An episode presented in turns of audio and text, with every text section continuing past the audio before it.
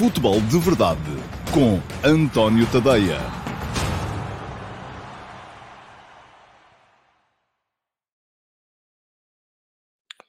Ora, então, olá, muito uh, bom dia, sejam muito bem-vindos à edição número 545 do Futebol de Verdade, edição para uh, quarta-feira, dia 23 de fevereiro de 2022. Hoje volta a haver Liga dos Campeões.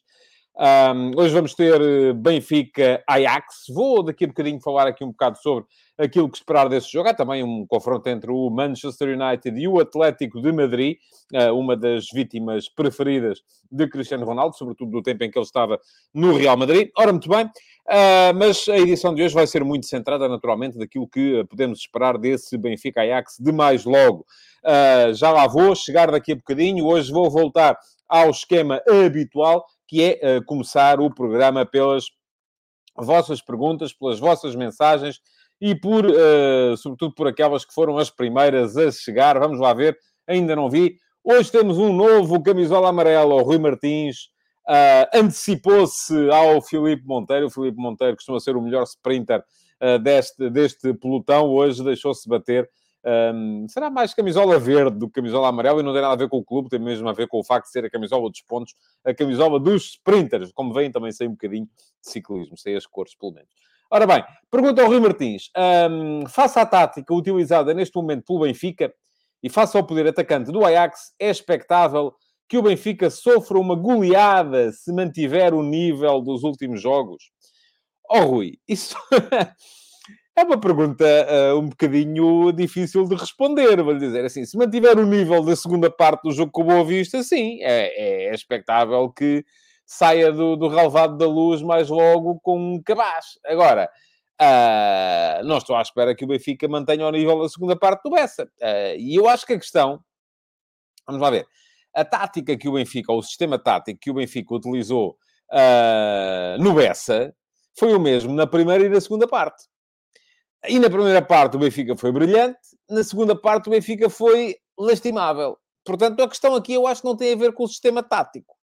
Não tem a ver com aquilo que. Um, podemos concordar aqui em algumas coisas. Por exemplo, que aqueles dois centrais têm alguma dificuldade, uh, ou aquele meio-campo tem alguma dificuldade se não jogar com três centrais atrás, com o meio-campo mais macio. Sim, acredito que sim. Mas há maneiras de dar a volta à questão e eu já lá vou mais daqui a bocado. Rui, deixe-se ficar por aí que já vou uh, daqui a bocadinho também uh, dizer aquilo que eu espero do Benfica Ajax de mais logo. Ora, o Filipe Martins pontuou, o Filipe Monteiro, perdão, Filipe, peço desculpa, já lhe estou a trocar o apelido. e aliás, deixe-me só dizer, o Rui Martins uh, percebeu, e foi por um minuto, foi, um deles postou às 11h59, o outro ao meio-dia, e diz o Rui Martins, consegui finalmente ganhar ao Filipe Monteiro, ora esta é uma questão para, para, para ser felicitado. Uh, vamos lá ver. Pergunta o Filipe Monteiro. Eu não sou contra os clubes terem dono. Uh, eu também não. Acho é que o que realmente faz falta aos clubes portugueses é planificação, cultura desportiva e uh, menos coração. Sim, ora muito bem, isto vem a propósito de quê? Está a passar aqui em rodapé, para quem está a ver uh, via um, Facebook, via YouTube, via Twitch, o endereço do meu Substack. É tadeia.substack.com.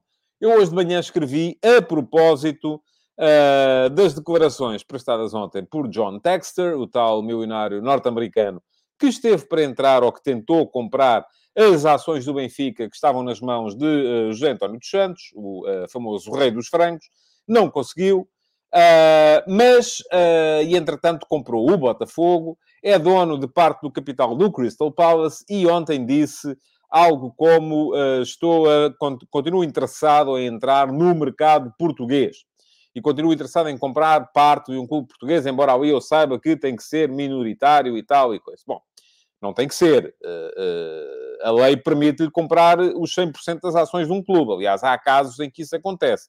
Agora, o que se passa é que os três grandes, Flóculo Porto, Sporting e Benfica, neste momento, têm uma política que uh, uh, é mais próxima da realidade imposta legalmente na Alemanha do que da realidade do capitalismo livre que existe na maior parte dos países europeus e que permite que alguém chegue e compre uh, a totalidade das ações. Ora, muito bem, eu escrevi sobre o tema hoje de manhã no último passe.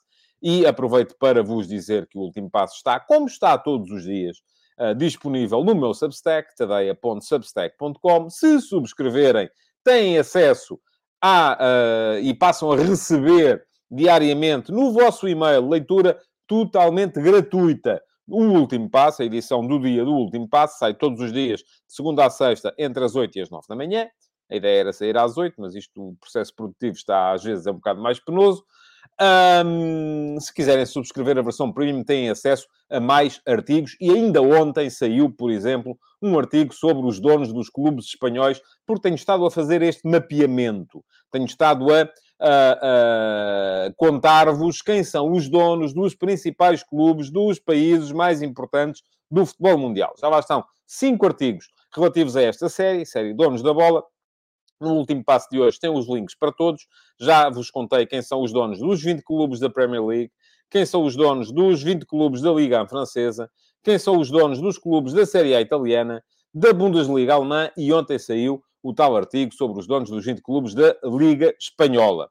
E às vezes há hum, casos em que uns que são donos de uns são donos de outros. E hoje de manhã, eh, a propósito da, da intenção anunciada por John Texter e a propósito daquilo que é uh, o debate acerca de isto é bom é mau para o futebol, porque, por exemplo, na Alemanha, onde não é permitido a ninguém comprar, uh, ter uma posição dominante nas, no, nos clubes da, da, da primeira e da segunda divisão, há muito este debate e há muito quem defenda que Uh, ao não permitir a entrada do, do, grande capital, a Bundesliga está a cortar, cerce as possibilidades dos clubes alemães serem bem-sucedidos no panorama internacional. Porque se aparece um Abramovich que mete uh, milhões uh, no Chelsea, se aparece um, um Estado como a Arábia Saudita a meter milhões no Newcastle, se aparece o Abu Dhabi a meter milhões no Manchester City, se aparece um grupo norte-americano a meter milhões no Manchester United ou no Liverpool, que hipótese é que têm uh, os clubes alemães só financiados pelos seus sócios uh, de lá chegar. Ora, muito bem. Hoje, quem quiser ler, faz favor, é gratuito, tadeia.substack.com. Deem lá um salto, leiam, porque elenquei ali aquilo que são as principais vantagens e desvantagens de cada modelo, na minha opinião, como é evidente que isto é uma questão de opinião, e quais são os principais perigos daquilo que é uma realidade. Eu não posso ser contra os clubes terem dono. Filipe, não dá para ser contra. Porque uh, uh, vivemos num mundo onde o sistema capitalista impera e, portanto, uh, os clubes de futebol, das duas uma, ou adotamos o amadorismo total e deixa de haver pagamentos aos jogadores, e, ou então, se entramos na lógica de indústria, e sendo o futebol seguido pelas massas, o mais normal é esta ser uma indústria de massas. E a partir do momento em que é uma indústria de massas, entra no sistema capitalista, como todas, não dá para cortar uh, as possibilidades disto acontecer. É impossível. Esqueçam lá isso. Agora, o que podemos, sim, é escrutinar. Podemos não, devemos escrutinar. E as pessoas estão muito. Já, já tive muitos comentários vossos muito úteis e muito interessantes uh, nas redes sociais hoje de manhã, na sequência da publicação do texto, porque há quem me diga, ok, e eu percebo isso, mas uh, afinal de contas, quem tem ganho as Champions uh, ultimamente são geralmente os clubes onde mandam os sócios. É o Barça, é o Real Madrid, é o Bayern, depois, enfim, lá aparece um Chelsea de vez em quando, lá aparece um Liverpool de vez em quando, mas, mas são casos episódicos, certo? Mas a questão aqui não é só essa. A questão não é só quem é que ganha. A questão aqui é também como é que é possível depois impedir negócios menos claros? Como é que é possível impedir processos de lavagem de dinheiro? Como é que é possível impedir transferências entre clubes que, na verdade, têm o mesmo dono e, portanto, podem servir para falsear uh, todo este tipo de situações? E isso só passa, um, enfim, não, não dá para impedir, porque se eu posso, e eu até usei este exemplo, se eu posso, de repente, se tiver dinheiro para isso, começar a comprar fábricas de sapatos em todo o lado, porque é que eu não hei de poder comprar clubes de futebol? Qual é a lei que me proíbe? Há uma lei especial para o futebol? Não há.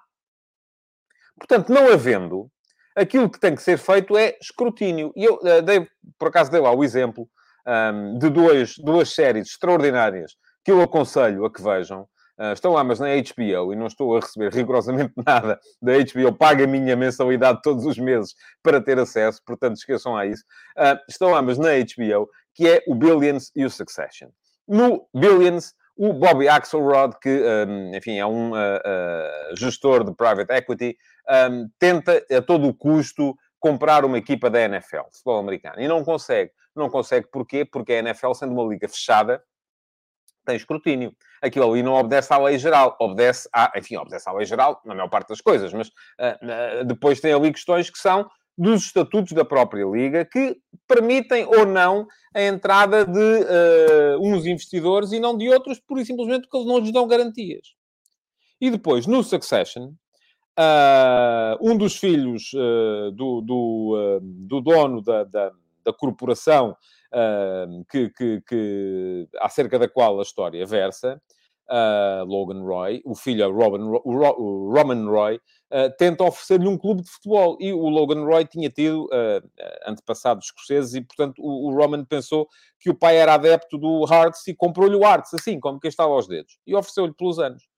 Um, acontece que o pai era adepto do Hibernians. Isto aqui não interessa nada. A única coisa que interessa é que para comprar um clube de futebol é assim, aparece e compra, ponto final. Não há escrutínio. E esse é que é o principal problema, uh, no meu ponto de vista. Uh, e o Filipe acaba a pergunta a dizer qual é que eu acho que é o real problema dos clubes. É este, é não haver escrutínio. Porque se houver escrutínio, a coisa fica muito mais uh, razoável. E, e, não é tão fácil haver os problemas que temos uh, atualmente uh, por, por aqui. Ora, muito bem. Uh, diz o M97, vi vários comentários brasileiros a criticar a possível contratação de Ricardo Soares pelo Santos, chamando-lhe velho e sem currículo, o que me faz pensar em relação à idade de treinadores uh, e como pode impactar a sua carreira em relação a futuras ofertas. Na sua opinião, um treinador de 50 anos ainda é considerado um jovem treinador? Uh, não, já não é um jovem treinador. Agora, é um treinador eh, que está naturalmente na, na, possivelmente até no auge da sua, da sua carreira. Eu estava aqui só a ver, porque não sei de cor, que idade é que tem o Ricardo Soares. Ora, vamos lá ver. O Ricardo Soares tem 47 anos. já não é um treinador jovem, de facto. Mas parece um treinador preparado. Agora, a questão é que aos 47 anos, de facto, ainda não tem currículo. E isso pode impactar um bocadito. É verdade. Um, geralmente, uh, os treinadores, quando começam a ganhar, começam a ganhar cedo. Mas isto, enfim, vai aparecer aqui o Paulo Neves a dizer que o problema do Ricardo Soares é que não tem uh, boa imprensa. Uh, agora, acho que é um excelente treinador e que poderia ser uma boa aposta, embora naturalmente o facto de não ter currículo possa pesar depois quando é preciso estar a, a, a lidar com, com um balneário cheio de, de, de estrelas. O Josias Martins Cardoso vem também no seguimento da, da questão do, do último passo de hoje de manhã e diz: sem investimentos de terceiros, os clubes portugueses nunca conseguirão competir consecutivamente com os que já têm investimento. A questão é de onde virá o dinheiro? De um dono ou de uma Superliga? Pois, enfim, desde que haja escrutínio, Josias, hum, não sou contra. Ah, já, já o disse aqui, embora defenda para os nossos clubes, na atual realidade, acho que é muito melhor terem um modelo em que os sócios continuam a ter a maioria do capital da SAD, ou o próprio clube continua a ter a maioria do capital da SAD. Bom, uh, há mais perguntas, muito mais perguntas, mas eu tenho que falar naturalmente do uh, jogo de mais, de mais logo. Uh, e, portanto, o, o, Paulo Neves já me respondeu e já diz que o primo foi considerado o melhor treinador de janeiro. O primo dele, enfim, não é, mas é como se fosse. Eu é que brinco com o Paulo por causa disto, é o Ricardo Soares. Bom, vamos lá ver, vamos entrar nos assuntos do dia. queria falar-vos, antes disso ainda, não posso esquecer, do Futebol de Verdade VIP, porque o Futebol de Verdade VIP já tem data neste mês, vai ser no próximo sábado. Hoje já é quarta-feira, falta quinta, sexta, sábado, faltam três dias. Uh, têm até quinta à noite, portanto, têm até amanhã à noite para se inscreverem. Uh, toda a gente pode ver, e para isso não é preciso inscrever-se, basta ao meio-dia e meia do próximo sábado ir ao meu canal de YouTube e uh, ver o programa. Ou se não quiserem ver em direto, podem ver em diferido, embora em direto tenha mais uh, piada, naturalmente. E, portanto, como estava a dizer, toda a gente pode ver, mas para participar têm que ser subscritores do meu Substack e têm que ser subscritores premium. Uh, ou seja, têm que subscrever todos os conteúdos do meu Substack e, uh, além de, por uh, 5 dólares mês, 4,30 euros, que são 3,5 euros mais IVA, digo sempre isto, um, terem acesso ao dobro dos conteúdos, também têm acesso à possibilidade de virem aqui debater comigo uma vez por mês um, no Futebol de Verdade VIP, porque para mim os VIP são os meus subscritores premium. Já sabem, se ainda não subscreveram, deem lá um salto, percebam se vale a pena ou não uh, e uh, inscrevam-se, uh, se forem subscritores premium, inscrevam-se no Futebol de Verdade VIP para o próximo sábado. Está lá uma thread no meu, no meu Substack, é só ir lá comentar e dizer qual é o tema que querem vir debater e eu depois cá estarei com todo o gosto para vos receber nessa altura. Vou deixar a passar o, o rodapé relativo ao futebol de verdade VIP, para que alguém que apareça, entretanto, saiba que tem essa, essa possibilidade. Ah, e, entretanto, uh, vamos lá uh, olhar para uh, os assuntos e para os temas do dia, com destaque, naturalmente, para o Benfica Ajax de mais logo. Antes disso, queria falar-vos da Cimeira da Liga que decorreu ontem e na qual foi na qual foi debatido ou foi anunciada a intenção de antecipar a centralização dos direitos televisivos da nossa Liga para a época de 2023-24. Portanto, não é a próxima, será a outra a seguir. Isto, para mim, é uma boa notícia. Há muito tempo que me venho batendo por isso, pela centralização dos direitos. Acho que é a única forma de virmos, ou, é a forma de podermos eventualmente vir a ter melhor competição em Portugal, de podermos eventualmente vir a ter uma, uh, uma liga mais equilibrada, de podermos eventualmente vir a ter uma distribuição mais racional da receita, mais equilibrada da receita, e isto acabará a médio e longo prazo por beneficiar toda a gente. Agora, a questão aqui é, é importante que percebam que antes de melhorar, isto vai piorar. Porque eu não estou a ver o bolo a crescer assim tanto mais, Uh, e uh, se, vai, se vai ser o mesmo valor, porque já temos, os nossos clubes já têm neste momento uh, um, um, um, têm contratos excelentes, os principais clubes de televisão. Se esse valor for a dividir depois por todos, naturalmente que vai calhar um bocadinho menos aos de cima, para calhar um bocadinho mais aos de baixo. Pergunta ao Patrick Pinto via Instagram se eu posso explicar o que é a centralização e no que é que os clubes podem beneficiar. Posso, com certeza, muito rapidamente é assim. Neste momento, cada clube negocia os, seus próprios contratos de televisão. Como a, a, Liga Portuguesa ou o futebol português é muito desigual e temos três clubes que uh, têm muito mais gente do que todos os outros, mas não podem jogar sozinhos, precisam dos outros para jogar a Liga. O que acontece é que esses três clubes recebem muito dinheiro uh, e os outros recebem pouco dinheiro. Logo, se houver centralização, o que é que acontece? Vai ser a Liga, ou eh, alguém que a Liga vai mandatar para isso, a negociar os direitos de toda a competição. Isto é, em vez do Porto vender os seus jogos a quem quiser, o Benfica vender os seus jogos a quem quiser, o Sporting vender os seus jogos a quem quiser, o Tondela vender os seus jogos a quem quiser, vai haver uma entidade que vai vender os jogos todos e depois recebe esse valor e vai dividi-lo pelos clubes de uma forma mais igualitária. Em que é que isto beneficia? Vamos ter, à partida, mais equilíbrio, vamos ter melhor competição, porque uh, deixa de haver clubes com orçamentos de cento e tal milhões e clubes com orçamentos de uh, 3 ou 4 ou 5 milhões. Portanto, agora, a questão aqui é outra, e também diz aqui o futebol jogado via Instagram, acho que teremos depois um maior fosso perante os outros clubes europeus. É verdade que sim. Uh, agora, para já, Uh, e diz o Sandro Castanho, mais importante que essa coisa da centralização e termos clubes a dizerem que querem a Europa e terem estádio com licenças para isso, é não queremos clubes com uh, B a viver num estádio sem lei, mas que a nossa sagrada casa da taça, enfim, não, não, não percebi. Um, Peço-vos para escreverem um bocadinho, tomarem um bocadinho mais atenção, porque eu estou a fazer isto em direto e depois não consigo uh, fazer essa distinção e fazer a interpretação daquilo que vão, vão escrevendo. Pergunto ao Francisco Ferreira se a distribuição vai ser igual. Não, nem pode. Aqui há, naturalmente, uh, critérios a, a, a, diferenciar. Os clubes que têm mais audiência dos que têm menos, os clubes que têm mais resultados dos que têm menos, mas vai ser tendencialmente mais igualitária. Não é? Portanto, uh, não vai ser uma relação de 1 para 50, como é neste momento. Porque isso não favorece a, competição.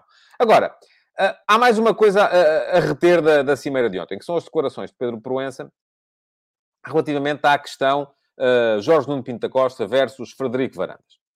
Uh, disse ontem o Pedro Proença que não foi falado na cimeira da Liga a questão Pinto da Costa Varandas, porque ali só se debatiam questões estruturais.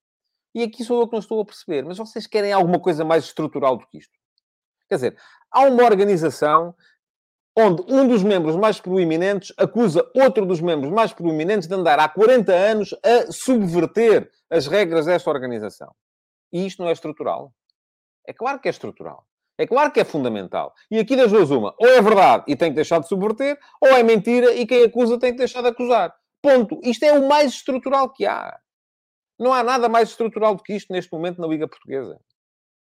E, portanto, aquilo que, se, aquilo que a Liga ontem fez, ou que o Pedro Proença ontem fez, um, foi um bocadinho fugir à questão. E, geralmente, fugir ao confronto, fugir à questão, não é boa ideia. É o que eu tenho a dizer sobre esse tema. Perdeu-se uma excelente oportunidade, a ter sido assim verdade ou não, não é?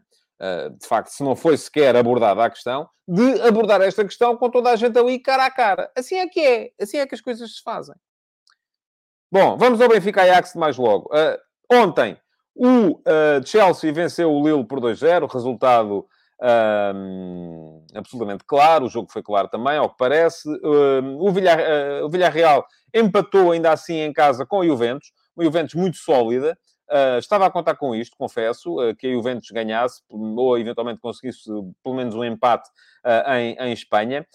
Mas, atenção, isto não quer dizer que o Villarreal esteja fora. As equipas do Unai Emery são sempre muito, muito, muito competitivas.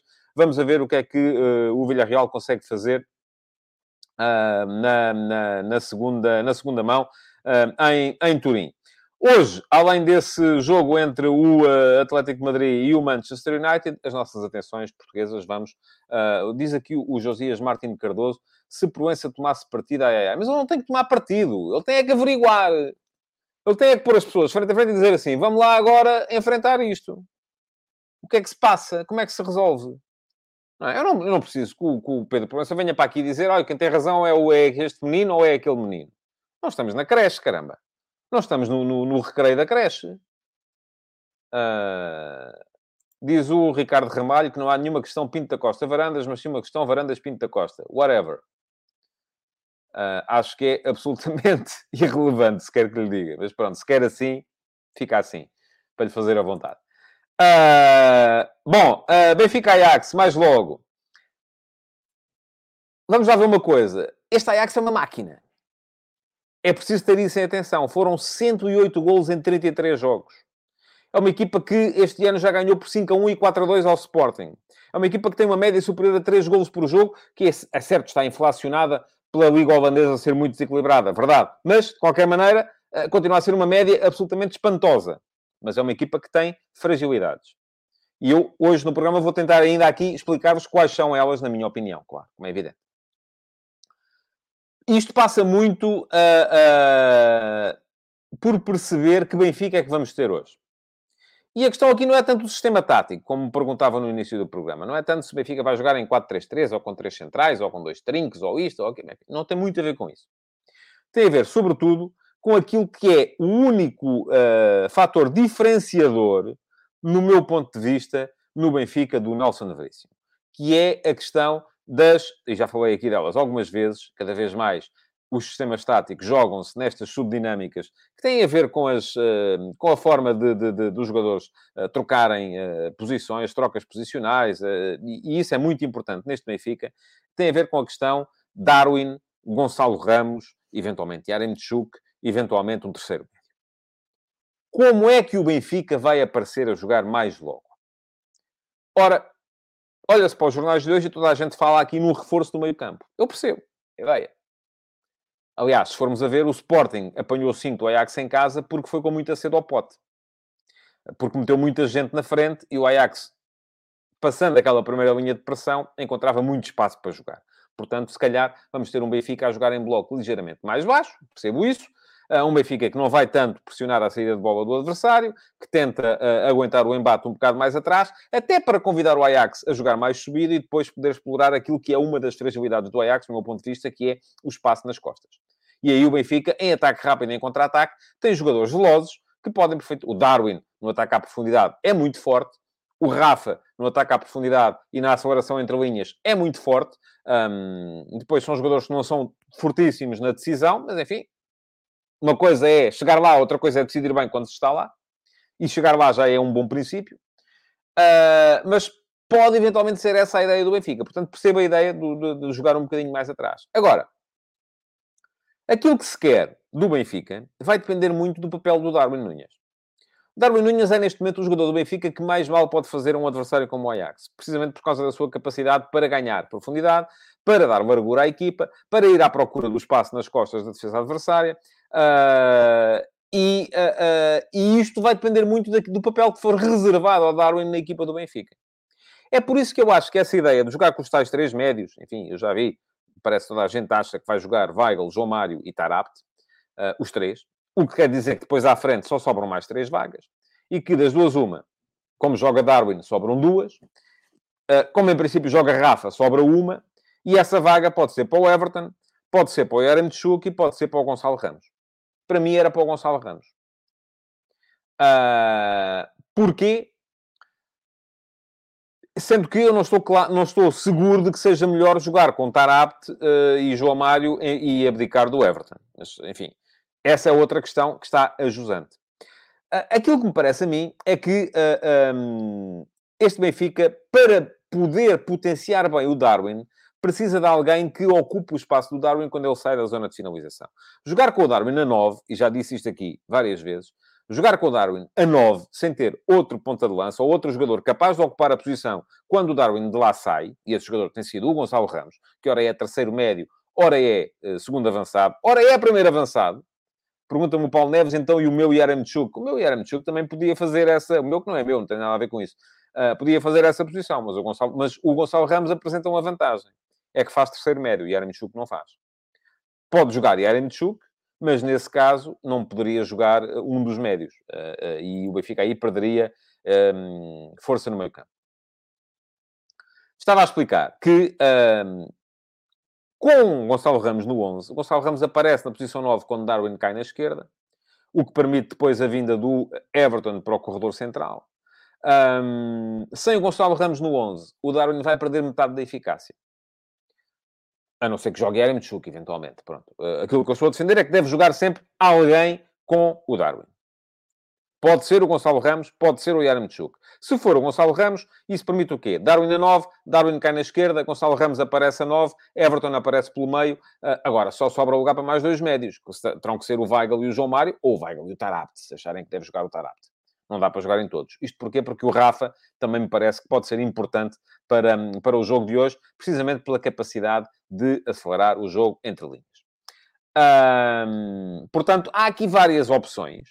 Agora, aquilo que me parece a mim é que a melhor maneira de contrariar este Ajax é potenciar a tal capacidade do Darwin poder aparecer em profundidade, sobretudo sobre o corredor esquerdo, é alargar o espaço entre as duas últimas linhas do Ajax uh, para potenciar a aceleração entre linhas do Rafa, é introduzir ali alguma incerteza na, na, no jogo do, do, Benfica através das tais, das tais trocas uh, posicionais, da tal função híbrida do Gonçalo Ramos, ora terceiro médio, uh, ora uh, segundo avançado. Agora, se já jogam três médios, o Gonçalo Ramos de facto deixa de fazer, deixa de ser necessário para isso, já lá estão os três, não é? Já lá estão o João Mário, o Tarapt e o Weigl, não é preciso estar o Gonçalo Ramos a fazer, a aparecer como quarto médio.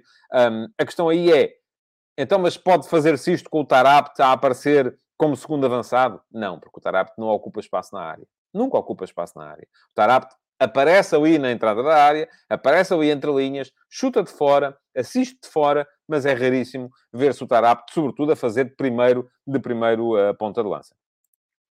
Pergunta o Alcides Correia, João Mário Tarapt, quem faz a pressão na perda de bola? Não me parece que joguem os dois.